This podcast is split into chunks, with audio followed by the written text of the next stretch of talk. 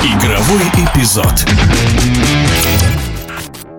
Этим летом в отечественном волейболе произошла революция. Всероссийская федерация волейбола отказалась от мяча Микаса японского производства, которым на протяжении многих лет играет практически весь мир, и сообщила о переходе на отечественный мяч Волар. По словам президента ВФАВ Станислава Шевченко, по техническим характеристикам мяч не уступает мировым брендам.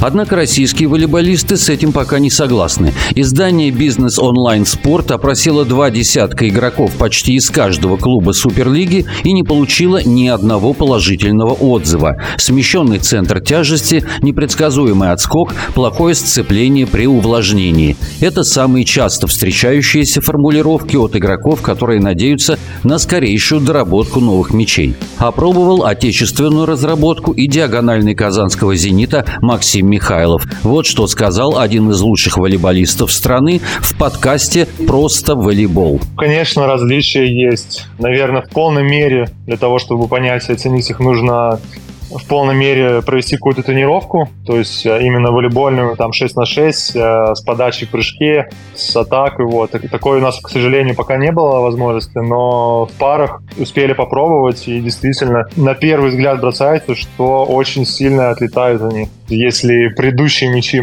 там на трибуны не так сильно разлетались, это было, наверное, скорее исключение из правил, чем э, какая-то закономерность, то сейчас даже, наверное, не при полном силе удара прямо очень сильно отскакивают они от рук, поэтому придется к ним привыкать. И вторая, наверное, особенность, что когда мяч намокает, очень э, плохое сцепление с пальцами у него и часто проскакивает, и тоже, опять же, для связующих особенно это могут тоже доставить какие-то неприятности. Появление своего меча с использованием цветов российского флага стало красивой историей к столетнему юбилею отечественного волейбола. Валар, безусловно, создавали по аналогии с Микассой. У него такое же количество панелей и есть характерное углубление на поверхности. Способ производства тот же – термосклеивание. Судя по кадрам из цеха, мечи делают в России на японских аппаратах. Однако по непонятным пока причинам сейчас в клубы поступает не самый качественный продукт.